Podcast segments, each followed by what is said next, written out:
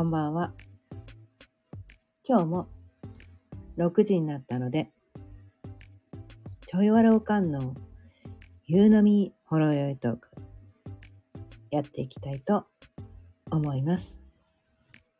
今日のテーマは、自然が気づかせてくれたことというテーマでお伝えしていきたいと思います。改めましてこんばんは。ちょいわろうかんのかよねです。毎日夕方6時からだいたい15分から30分くらいその日のテーマを決めて幻想から目覚めて自由に生きるための気づきのヒントをお伝えしています。ということでね今日のテーマ自然が気づかせてくれたことというテーマについてなんですが、うん、これねあのね私ねこう2年前までねあの横浜、まあ、関東のね神奈川県の横浜っていうところに住んでいたんですが2年前にねこの宮崎のね海のすぐ近くにこう移住してきたわけなんですね。うん、で、まあ、なぜ宮崎だったのかっていうともともとね鹿児島県出身だったんですね。でちょっとね高校の時に ま、前にね何回かあの話したかもしれないけど、まあ、夜逃げしたわけなんです。関東に。関東に夜逃げをしてね、うん。まあ、それ以来ずっと関東に住んでたわけなんだけど、まあ、関東の人とね結婚しちゃったから。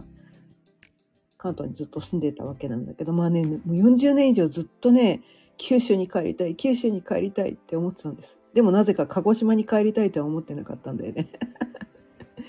そう。で九州に帰りたい。それも宮崎に住みたいってもう40年以上ずっと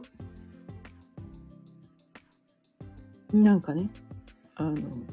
思ってて、まあ、やっと夢を叶えたわけなんですね。うん、なぜ宮崎だったのかっていうと、まあ、鹿児島と宮崎ってまあ隣の県だからね。何度か行ったことがあるんです。あ何度か来たことがねあって。小学校のね修学旅行でこのね来た宮崎のねこのね私ね気気気エネルギーがうわ気持ちいいってもうねそれが忘れられなかったんです。それが40年以上ずっと忘れられなかったんです。私全然こう自分がね全然スピリチュアルの人じゃないって思ってたけど今思い返してみれば 私子供の頃からすごいこうエネルギーでその場のエネルギーとか人のエネルギーとかエネルギー読んであみたいな。この人ってこういう人だなみたいな。エネルギーを肌は、ね、全身で感じるんです私。肌で感じる人なんですね、うん、別にこうなんていうのかな声が聞こえるわけでもビジュアルで何かが見えるわけでもなく全身の肌で感じる人なんですよ。うでそれであみたいな。その宮崎の気がめっちゃ気持ちいい。もう超気持ちいい。北島康介じゃないけどね。メダル取った時の時の気も 北島康介じゃなくて超気持ちいい。もうそれが40年以上もう忘れられないぐらい気持ちよかったんですよ。ね。小学生の時にね修学旅行に来た。それがそんな何十年も忘れないられないぐらい気持ちがよくて。でもいつか宮崎に住みたい。いつか宮崎に住みたい。ずっと夢見てきてた。でまあ今現在ねその夢を叶えたわけなんだけど。で、なぜその海のそばに住みたい？宮崎の海のそばに住みたいって。それがあったから今海のそばに住んでるんですけど。うん。で、なんで海のそばに住みたかったかっていうと、なんていうのかな、こう、お散歩がしたかったんです。すごいしょぼい夢って思思われるかもしれないけど。私は、ね、海沿いをお散歩したかったんです。意外とねなんかねうんなんか本当の夢ってこういうことなのかなって思うんだけど 本当の本心の夢ってこういうことなのかなって思うんだけど。で、そのね、毎日その、毎日じゃないんだけど、まあ、かなりの頻度でね、海沿いをお散歩するわけなんですよ。ね。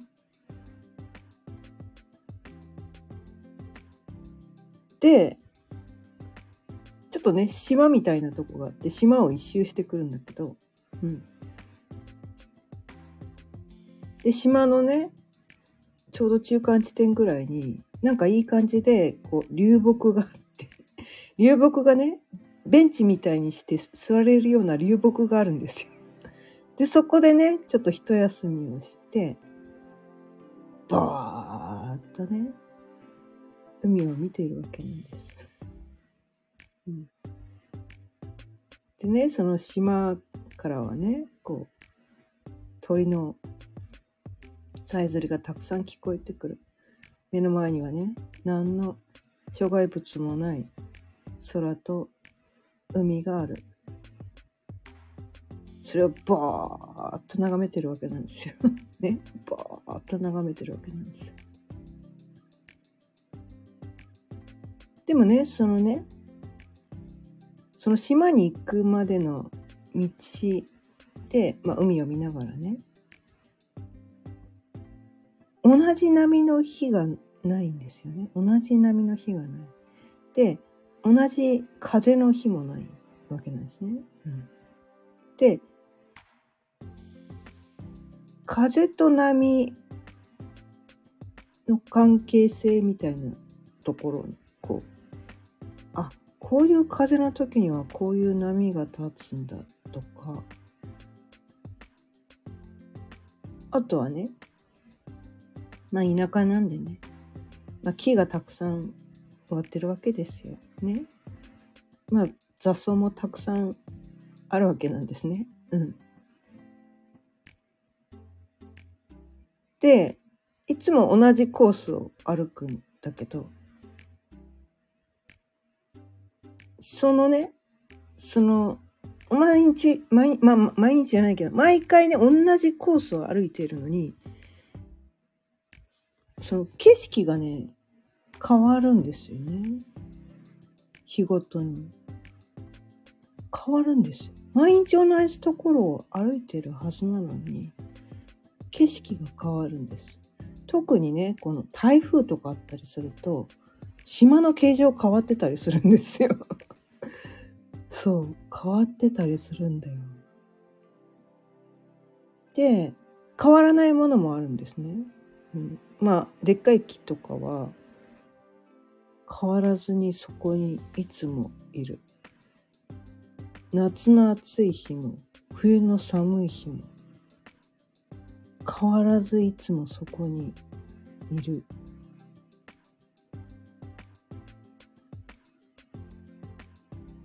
で、最初のうちはね、あんまり気づいてなかったんだけど、それを毎日見ているときに、まあな、ね、気候のいい時はあんまり思わないんだけど、寒い冬とかね、めっちゃ風が強い日とか、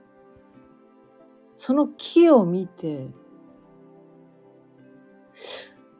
いや、寒くないのかなとかね、まあ、木木だからね、人間じゃないから、寒いとかそういう感覚はないのかもしれないけど、めっちゃ風が強いのに、そこに立ち続けてて、辛くないのかなとかね 思っちゃうわけなんですよ。でも、なんだろう。いつもそこにいてくれるみたいな。いつもそこにいてくれる。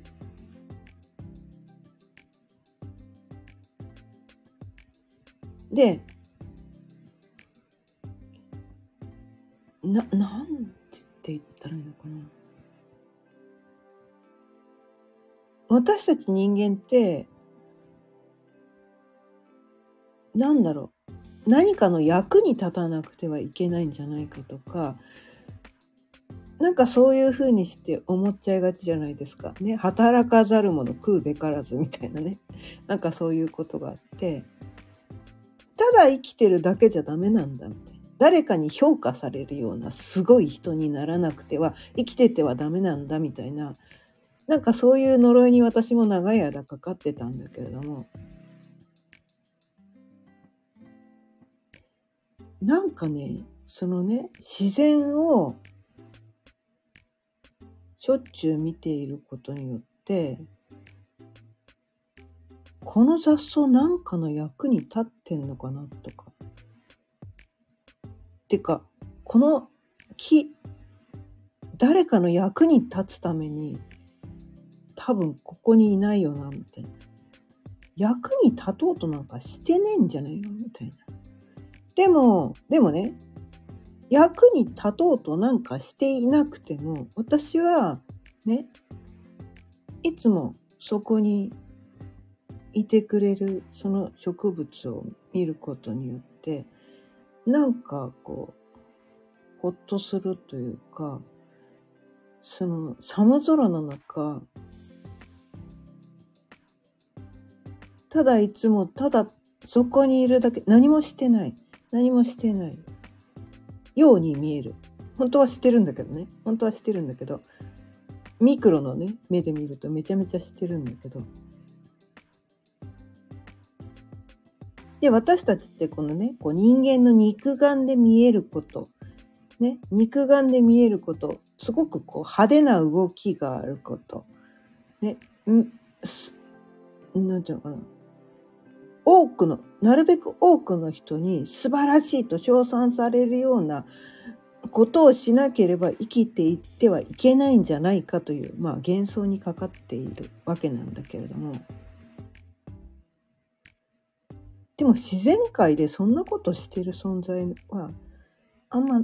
あんまいないんですよね。あんまいないんですよ。あんまいないんです。まあ中にはいるかもしれないけどね。うん。あんまいないんだけれども、植物って、まあ大体こう緑色してるじゃないですか。ね。緑色。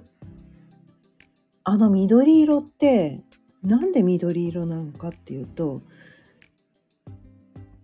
緑色に見えてるだけなんですよね。植物が緑色なわけじゃないらしいんですよ。こうね、こう光の三原色とかね、色の三原色とかいろいろあるんだけど、私たちの目に緑色に見えてるってことは、そのものが緑色の、緑色を吸収しないで跳ね返したから緑色に見えている。っていう現象が起こってきているらしいんですね。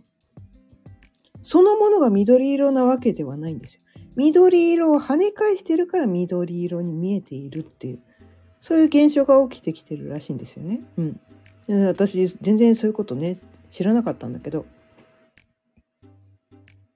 なんかね、最近こう、アートレッスンみたいなのを受けてて、そのね、アートアーティストのね、先生がね、教えてくれて、で、どうやらね、その太陽の光っていうのが、その緑色の波長を、こうね、地球上にこう振りまいていてくれて、で、植物は、その緑色をみ自分でね、吸収すれば自分の栄養になるんだけれども、それをせずに、緑色を反射してくれているおかげで、私たちはその緑色を見ることができているっていう現実が起こってきているわけらしいんですね。うん、で、緑色ってなんかやっぱりこう、癒されるじゃないですか。癒されるんですよね。めちゃめちゃ癒されるじゃないですか。緑色ってなんかやっぱり癒し癒し効果があるらしいんですよね。で、植物はね、まあ、それが意思を持ってやってるのかどうかわからないけれども、ね、結果的にね、植物の意思はとりあえず置いといて、ね、自分がそのね、緑色の波長をね、吸収すれば自分の栄養になるはずなのに、それをあえて吸収せずに反射してくれているおかげで私たちはその緑色を目にすることができているで、この地球はね、まあ青い星とかも言われるけど、まあ緑の星なわけなんですよ。ね。緑がどんどん伐採されてるとか言うけど、でもね、飛行機に乗った人わかると思うんだけど、日本とか特にね、緑だらけなんですよね。緑すごい。すごいんだよね。うん。緑すごい。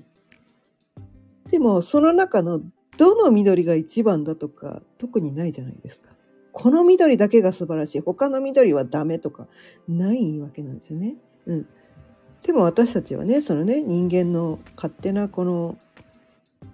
思い込みで、このね、松のね、この選定されたこれ、この、これが一番素晴らしいんだとかね、なんか言いがちなんだけど、でも雑草だって同じ緑なんですよね。そう、雑草だって同じことしてくれてるわけなんですよ。それを人間のためにってやってないかもしれないけど、結果的に私たちはその恩恵を受けてるわけなんですよね。うん。雑草がね伸びてくるとああもう雑草がまた伸びてきたって思うかもしれないけれどもでも全ての植物がそのね緑という波長を自分で吸収せずに跳ね返してくれているおかげで私たちはその緑というものを自分の目からね取り入れてすごくこう癒されている。で緑だけじゃないですよね植物ってこの二酸化炭素を吸って酸素を排出してくれている。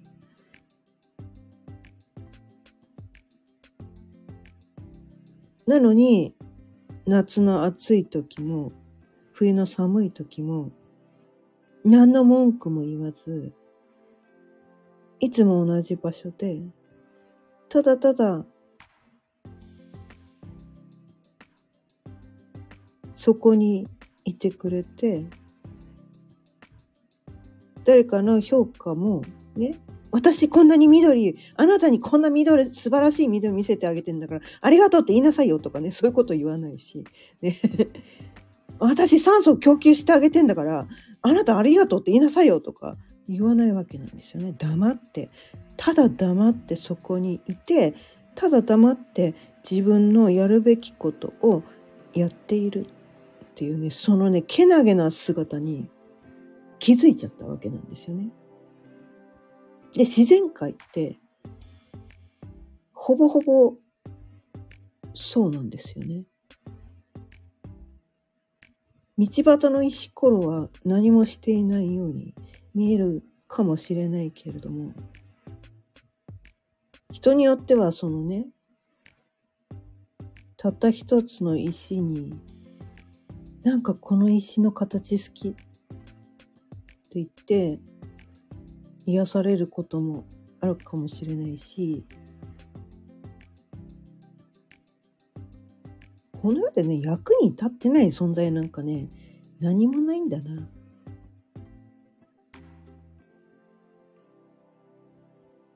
でこの存在だけが素晴らしいっていうのもないんだなって。